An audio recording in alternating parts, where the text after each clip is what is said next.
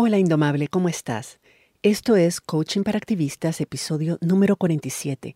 Y hoy vamos a hacer un episodio especial porque hoy voy a responder algunas preguntas que he recibido sobre el manejo de nuestras emociones, sobre todo cuando éstas nos desbordan y perdemos el control.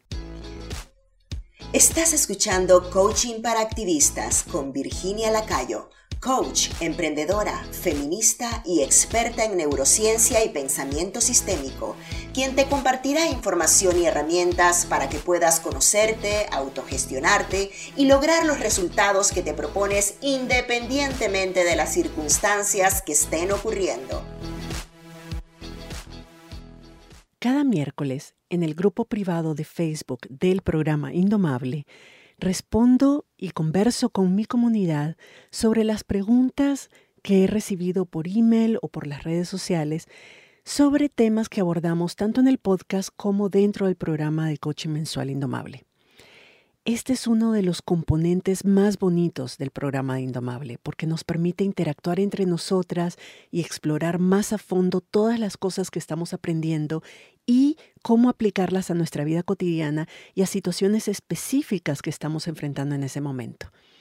Esto es lo que hace que ese programa sea tan personalizado, tan aplicado, que no nos quedemos solamente en adquirir conocimientos y en conocer de herramientas, sino realmente aplicarlas y sentirnos acompañadas en ese proceso de, de manejar a fondo nuestros, nuestros pensamientos, nuestras emociones, nuestras acciones y nuestros resultados. Así que en este episodio voy a compartirte una de esas sesiones que en general se mantienen dentro del grupo privado, entonces que normalmente no tenés acceso a menos que estés dentro del programa, pero hoy quiero compartirte una de esas sesiones donde yo respondo a las preguntas que las miembros de mi programa y la audiencia de este podcast me han hecho sobre el manejo de las emociones cuando éstas nos desbordan y nos sacan de control. Estoy segura de que estas preguntas y mis respuestas te van a dar muchas luces sobre algunas situaciones que estás viviendo y cómo enfrentarlas de forma que sea más ecuánime y que tengas mejores resultados. Espero que disfrutes de esta sesión de preguntas y respuestas y si querés tener más de esto, te invito a unirte con nosotras en el programa para que sigamos la conversación. La primera pregunta es, ¿Qué se puede hacer si las emociones reprimidas y suprimidas sobrepasan nuestros límites y erupcionan de golpe y nos hacen perder el control? ¿Qué hacer con la erupción, eh, erupción interna que quedó después de algún tiempo en el cuerpo? Es una muy, muy buena pregunta, te lo agradezco muchísimo. Y sobre esto, a ver, vamos a organizar nuestras ideas. Yo lo que les comparto en el programa es una herramienta que nos permite entender por qué sentimos lo que sentimos y cómo esas emociones que son producidas por nuestros pensamientos nos, nos, impulsan a actuar de una manera para tener los resultados que tenemos. Y cómo esos resultados van a confirmar una y otra vez el pensamiento original hasta que lo cambiemos. Entonces, aunque podés hacer el modelo, podés aplicar el modelo en cualquier momento, si te sentís con la capacidad de aplicarlo en el momento en que estás sintiendo algo, el modelo te puede ayudar a entender de dónde vienen esas emociones. Cuando algo te detona, cuando una persona te detona, cuando sentís que te está saliendo algo, si tenés la oportunidad de retirarte, de poner un alto, de poner una pausa, de alejarte un poquito, de meterte como en el capullo y en un rinconcito. Yo hay momentos en que lo he hecho que me he tenido que meter en el baño. Si estoy en algún lugar público, algo, me voy al baño, mi libreta, me siento, respiro hondo y hago el modelo para entender de dónde viene eso. A lo mejor es algo que me detonó y que puedo en ese momento resolver de alguna manera para, para poder continuar en esa situación, lidiar con esa situación en el momento. Pero a lo que iba es que lo más importante es entender de que el modelo es una herramienta que nos permite entender. Es, es una herramienta que nos permite diagnosticar, que nos permite ver la, la relación causal, de causa-efecto, entre nuestros pensamientos y los resultados que estamos obteniendo, incluyendo cómo actuamos cuando nos dejamos detonar de esa manera cuál es el resultado y cómo ese resultado probablemente perpetúe la situación que nos detona. Entonces, poder entender primero es importante. Em, pero, y entender, antes de cambiar nada, entender de dónde viene es importante, porque si no entendemos el problema no lo podemos trabajar, no lo podemos cambiar. Pero, dicho eso, si en el momento en el que estás sintiendo algo muy fuerte, es algo que te saca de control, quiero invitarte a ser compasiva con vos misma, a aceptar de que somos humanas y de que eso es absolutamente normal. Ahora, en ese momento, mi recomendación cuando sentís de que no estás actuando de manera centrada, de que estás actuando de manera compulsiva porque instintivamente tú, casi que tu cuerpo te está pidiendo hacer algo ya para dejar de sentir esa emoción, gritar, patalear, pelear, eh, quejarte, llorar, lo que sea. Cuando estás sintiendo eso, aunque no entendas de dónde viene la emoción, aunque no entendas qué es lo que le está provocando, aunque estés demasiado desbordada y en efecto cuando las emociones son tan intensas que nos ciegan, por decirlo así, no vamos a tener la capacidad de analizar, de razonar con curiosidad, porque esas son, son características o son cualidades que tenemos cuando estamos más o menos en un estado de emocional más o menos manejable. O sea, incluso si estamos sintiendo una emoción lo podemos hacer, pero cuando estamos fuera de control, estamos fuera de control. Y esa parte de nuestro cerebro se apaga o, no funciona de manera efectiva o simplemente tenemos la loca activada, ¿verdad? Tenemos el cerebro primitivo activado y dominando la situación de manera que todo lo que tratemos de escribir, nuestro cerebro va a tratar simplemente de, de encontrar los argumentos para justificarnos, para validarnos que lo que estamos sintiendo es real y tenemos razón y aquí así es y entonces buscar culpables y todo el cuento que ya sabes. Entonces en ese momento lo que yo recomendaría es tomar conciencia, primero notar de que estás actuando impulsada por una emoción que no logras controlar y darte cuenta de que probablemente tu comportamiento no sea necesariamente el que querés tener. Entonces, en la medida en que puedas parar, y es, es totalmente posible. No necesitas explicarle a nadie, no necesitas justificarte, no necesitas aguantar así valientemente una situación y tragarte y reprimirte porque no lo vas a hacer. Eventualmente, si no te retiras de la situación, si no pones un alto, si no te, si no te te, tomas un minuto, unos minutos, puede ser en el mismo lugar si no te puedes mover, pero yo te diría incluso moverte del lugar, irte a otro cuarto, irte al baño, buscar la excusa de que vas a buscar agua, que vas al baño, lo que sea, para respirar hondo y tomar conciencia. Aunque no sepas exactamente qué está pasando, sí podés tomar conciencia de que estás sintiendo algo muy fuerte y que sea lo que sea o que sea la razón que sea por la que estás sintiendo eso, probablemente te impulsa esa emoción a actuar de una manera en que no querés actuar, que no te va a dar el resultado que querés en última instancia y que es más difícil reparar o volver sobre nuestros pasos de un, de un comportamiento y un resultado que no deseamos que parar en el momento y tomar distancia. Si no resistimos la emoción, si simplemente la aceptamos y decimos, ok, estoy sintiendo esto, y estoy sintiendo esto porque estoy pensando en algo, aunque no sepa exactamente qué estoy pensando en algo, que me hizo sentirme así. Hay cosas que puedes hacer a nivel fisiológico para regresarte a cierto nivel de tranquilidad, de calma, o sea, hacer ejercicios de respiración. Respirar y no es tan complicado. La verdad es que hay una técnica que es 444 o 4, eh, creo que eran 4, bueno, 444, pero vos podés variar los números. Y 444 significa de que inhalamos por 4 segundos retenemos la respiración cuatro segundos y exhalamos por la boca suavemente cuatro segundos. Y después retenemos la respiración por cuatro segundos y volvemos a inhalar y así lo hacemos 10 veces, lo hacemos 20 veces en el baño, te va a tomar dos minutos, pero el respirar hondo es una forma de mandar las señales al inverso. En vez de que nuestro cerebro nos mande señales al cuerpo para sentir lo que estamos sintiendo, nuestro cuerpo a través de la respiración le manda señales al cerebro de que no estamos en peligro y que podemos relajarnos un poco. Porque cuando estamos en peligro, cuando estamos agitadas, cuando tenemos la adrenalina disparada, nuestra respiración se acorta, empieza a ser así como agitada, como y esa respiración rápida y agitada y entrecortada y superficial que llamamos manda una señal fisiológica al cuerpo también de entrar en pánico. O sea, uno puede entrar en pánico intencionalmente. Si empiezas a hiperventilarte, tu cerebro automáticamente va a entrar en estamos en peligro, hay que hacer algo y vas a empezar a sentir las palpitaciones del corazón más agitadas, vas a empezar a sentir sudoración, vas a empezar a sentir la, tensión de querer correr o pelear, que es el, instinto animal que tenemos cuando estamos en una situación de peligro. Podemos provocárnoslas a propósito. Pero de la misma manera, aunque no estemos pensando en nada, basta que nos hiperventilemos y nuestro cuerpo va a producir adrenalina, va a producir cortisol, porque hay una parte de nuestro cerebro que va a interpretar esa respiración como una respuesta obvia y objetiva a un peligro, aunque no lo entienda. Pero lo inverso es también posible.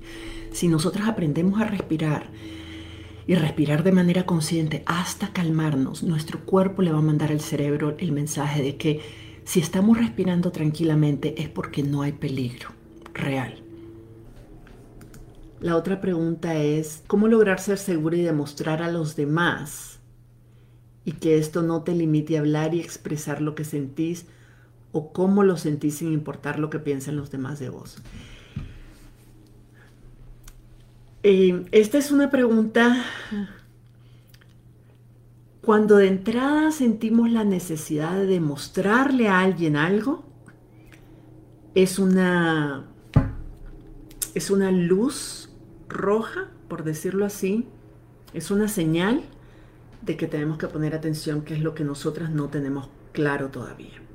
De que nosotras no estamos convencidas y no nos sentimos seguras. Si yo siento que tengo que convencer a alguien de que, de que yo soy buena coach, quiere decir, si yo estoy tratando de ver cómo hago para que ustedes crean que yo soy una buena coach, quiere decir de que yo no creo que yo soy una buena coach. Porque si realmente lo creyera, no tendría la necesidad de convencerlas de que así es. No tendría la necesidad de que ustedes me validen y me aprueben. Y que me digan, sí, Virginia, sos, sos, una buena coach porque mira los resultados, mira todo lo que estoy aprendiendo, mira todo lo que estoy transformándome trabajando con vos. Una cosa es la reafirmación y la reafirmación la obtenemos del entorno y de las demás personas. Nos pueden afirmar, nos pueden reafirmar algo que ya sabemos. Pero la validación, la idea de la creencia de que así es y yo sé quién soy y yo sé lo que valgo y yo sé lo que aporto, esa validación solo me la puedo dar yo. Las otras personas me confirmarán, me reafirmarán algo que yo ya sé. O no, pero si yo lo sé, yo no necesito que me lo confirmen ni reafirmen. Si sucede, fantástico, solo digo, ah, sí, bueno, gracias, ya, ya lo sabía, pero lindo escucharlo. Pero si yo no estoy convencida de eso, si yo no me valido a mí misma, entonces la tendencia, y es la tendencia que tenemos casi todas las personas, es de buscar que otras personas nos digan, nos digan lo que queremos oír para ver si les creemos. Entonces, pero sucede, ¿cuántas veces te ha sucedido de que otras personas te dicen, no, si vos sos súper inteligente, si no, si vos vas a poder, si vos siempre podés, y uno, no, no, lo estás diciendo porque me querés, lo estás diciendo porque te caigo bien, lo estás diciendo para hacerme sentir mejor, pero no es verdad. Entonces de nada sirve que no lo digan. Si uno no se lo cree, lo que otras personas te digan no te va a ayudar. Pero a la inversa eh, funciona igual. Si yo creo en eso, si yo creo firmemente que soy capaz de algo, si yo creo firmemente que voy a lograr algo, si yo creo firmemente en mí, entonces que otras personas me digan, mm, yo no creo que vos vayas a poder hacer eso, yo no estoy segura, eso no es posible, nunca lo has hecho, eso son todas señales de que no vas a poder. Así como si yo no creo algo que otras personas me digan que es cierto, no me va a convencer, cuando yo creo firmemente algo, realmente lo creo, que otras personas me digan que no es posible, no me va a convencer tampoco. No me va a hacer dudar, no me va a hacer desistir, porque yo creo en algo. Y lo único que va a determinar cómo me siento, ese nivel de seguridad, son las creencias que yo tengo, no lo que otras personas digan. Las emociones no te las produce otra gente. Las emociones te las produce lo que vos pensás y lo que vos crees. Ahora, si lo que otra gente dice coincide y reafirma lo que vos ya pensás y crees, entonces esa emoción se es todavía más fuerte porque la estás sintiendo por lo que pensás y lo que crees, pero además está siendo ratificada, reafirmada por, el exter por, por factores externos que lo único que hace es que le dicen a tu cerebro, le pasan una mano de barniz a esa, a esa creencia y dicen, ves, Virginia, que tengo razón en decirte lo que te estoy diciendo, porque mira, las otras personas también coinciden conmigo. Quiere decir que estamos siendo objetivas. Eso es lo que nuestro cerebro nos dice, pero primero tenemos que creerlo nosotras. Entonces, lo que otras personas hagan o dejen de hacer, digan o dejen de decir, no tiene ninguna relevancia a menos que vos creas eso que esas personas están diciendo. Entonces lo que afecta, lo que te afecta, lo que te hace sentir insegura, esa sensación de inseguridad, de, de cohibición, de inhibición, de temor, de, de afectación, no es lo que las personas hicieron o dijeron, sino lo que vos estás creyendo. Entonces cuando una persona, alguien dice algo que, que te afecta, que te hace sentir insegura, que te mueve, que te duele, que te, lo que sea, en vez de antes de reaccionar hacia esa persona y decir, pero ¿por qué me hace sentir así? Es una excelente oportunidad para nosotras parar y preguntarnos, ¿por qué lo que esa persona dijo me dolió? ¿En qué medida yo creo que eso es verdad?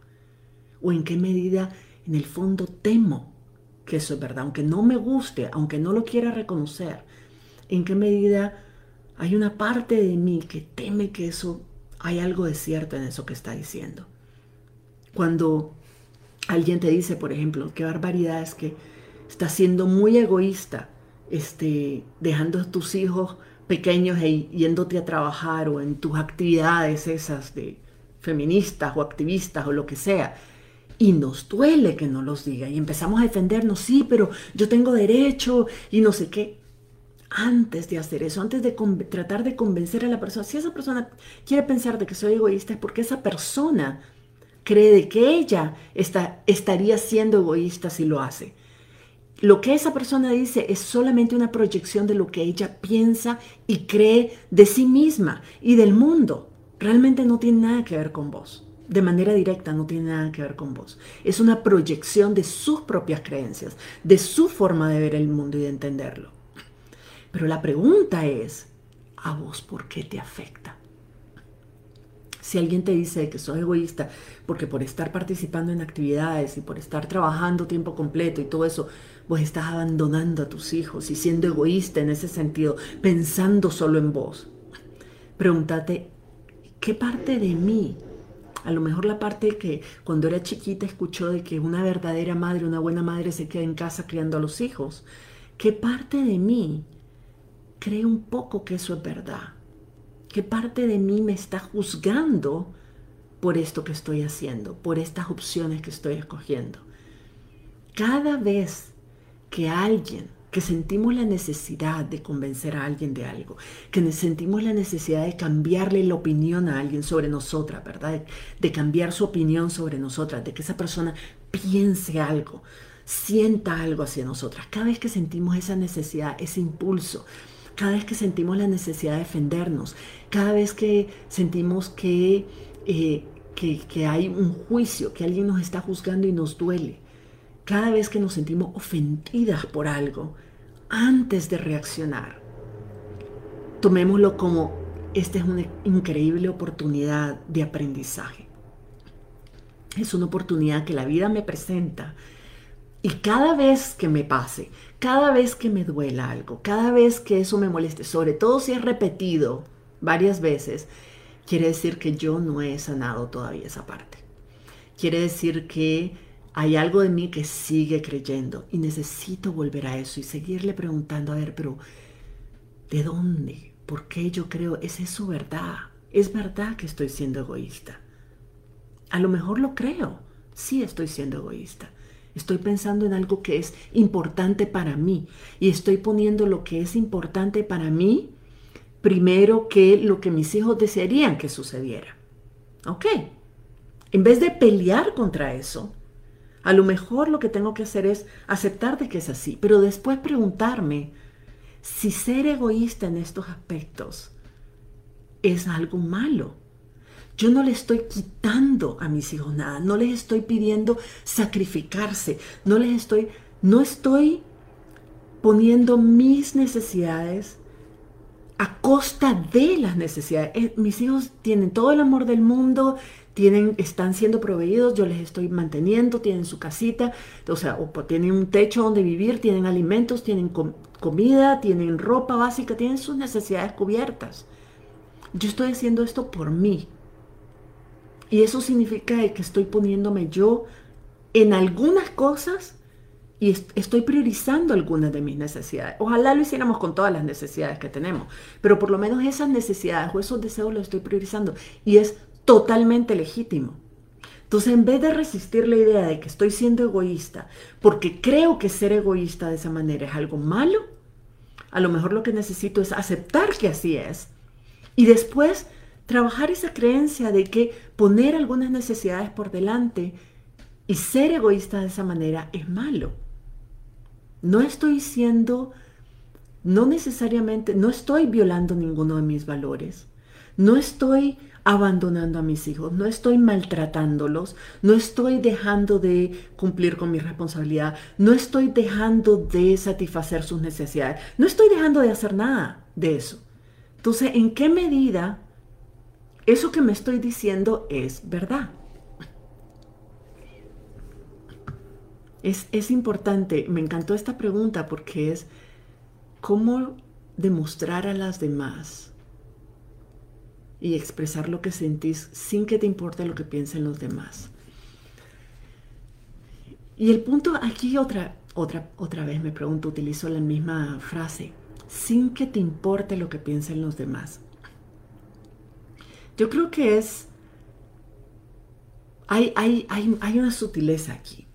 Una cosa es, no me importa lo que piensen, y yo creo que ahí es donde está la responsabilidad compartida, ¿verdad? De, decir, mira, yo te voy a decir lo que pienso, y yo te voy a decir cuatro verdades, y voy a decirte así como lo estoy sintiendo, y como estoy enojada, entonces voy a decir lo que se me ocurre, sin importarme lo que penses o lo que sintas. Yo creo que eso es un mal manejo de nuestras emociones. Cuando lo hacemos así, cuando decimos yo voy a decir lo que yo quiera sin que me importe lo que piensen los demás, es un mal manejo de las emociones, porque además no es verdad. No es que no me importa. Cuando decimos así, yo digo lo que quiera y no me importa lo que digan las demás personas, oíganme el tono. No es verdad, sí me importa. Estoy tratando de convencerme que no me importa cuando lo digo así. Muy distinto es decir, yo estoy siendo auténtica. Voy a ser auténtica, voy a ser yo misma, voy a comunicarme y expresarme desde lo que yo creo que es verdad, que es justo, que coincide, se alinea con mis valores. Estoy comunicándome y estoy siendo vulnerable al expresar lo que siento. Pero la vulnerabilidad no es lo mismo que exponerme así y decir, aquí me aquí son mis puntos débiles, puedes acuchillarme en estos lados. No es lo mismo que eso. Y la vulnerabilidad tampoco es simplemente decir todo lo que se me pase por la mente. La vulnerabilidad es escoger, decir algo que es muy íntimo, que es personal para nosotros, que nos, que nos, que nos pone en una situación vulnerable, por decirlo así, de, de apertura, que nos abrimos y nos mostramos tal y como somos y somos transparentes y honestas con otra persona con la intención de conectar, de crear más conexión de construir algo juntas, de avanzar en algo, no de desahogarme, no de, eh, no de eliminar una emoción que me está estorbando, no de manipular, no de convencer, no de hacerlo para que la otra persona haga, piensa o siente algo, porque eso no es ser auténticamente vulnerable. Pero entonces cuando somos vulnerables, lo hacemos porque para nosotras es importante hacerlo. Lo hacemos porque eso es ser realmente auténtica. Lo hacemos porque yo voy a decirte que te quiero aunque vos no me digas nada a cambio, aunque vos no me correspondas. Porque lo estoy haciendo por mí, lo estoy haciendo desde mí, lo estoy haciendo para conectar con vos, para conectar más, para ser auténtica, para construir algo mejor, para construir esta relación.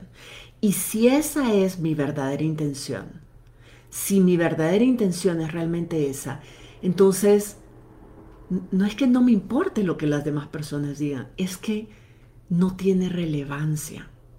Porque no estoy compartiendo lo que, lo que estoy compartiendo a cambio de una opinión favorable. Estoy compartiendo lo que estoy compartiendo porque creo que es importante hacerlo. Entonces, si ves, no es que no me importa lo que la gente diga, es de que no es relevante lo que la gente diga, porque no es por esa razón que estoy diciendo o compartiendo lo que estoy diciendo y compartiendo. Lo estoy haciendo por, porque creo que es valioso, porque creo que es importante, porque creo que es, que es importante que yo lo comparta para construir algo nuevo, para aportar a algo mejor. Independientemente de que haya personas que estén o no estén de acuerdo conmigo, que tengan una opinión distinta, yo creo que es importante no quedarme callada y hacerlo y decirlo. Pero de nuevo, el por qué lo digo, cuando las razones por las cuales yo expreso algo son auténticas y son y son desde son son razones que surgen o que se basan en la generosidad, en la en la responsabilidad de mi propio bienestar y del bienestar común, cuando viene desde ahí, cuando, la, cuando a mí me gusta la razón por la que lo estoy compartiendo, es decir, lo comparto porque creo que es lo mejor que puedo hacer, porque creo que es importante hacerlo, porque creo que es sano hacerlo, porque creo que es bueno, porque eso, porque me hace sentir orgullosa de haberlo hecho.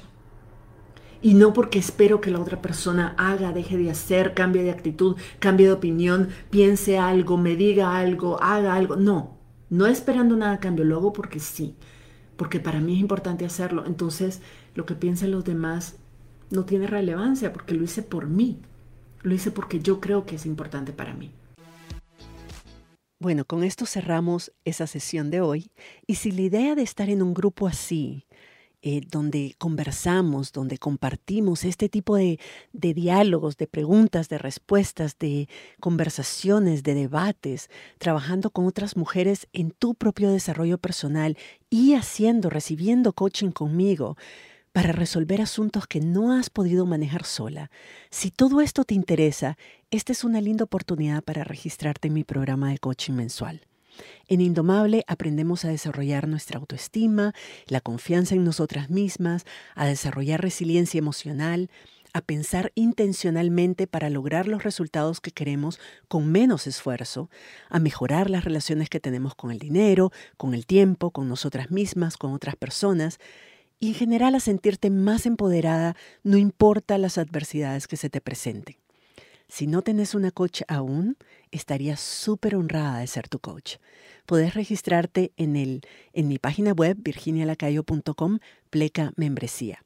Gracias por tu confianza y nos escuchamos en la próxima. Si te gustó este episodio, dale like, suscríbete para no perderte el próximo y compártelo con otras activistas, por aquello del buen karma.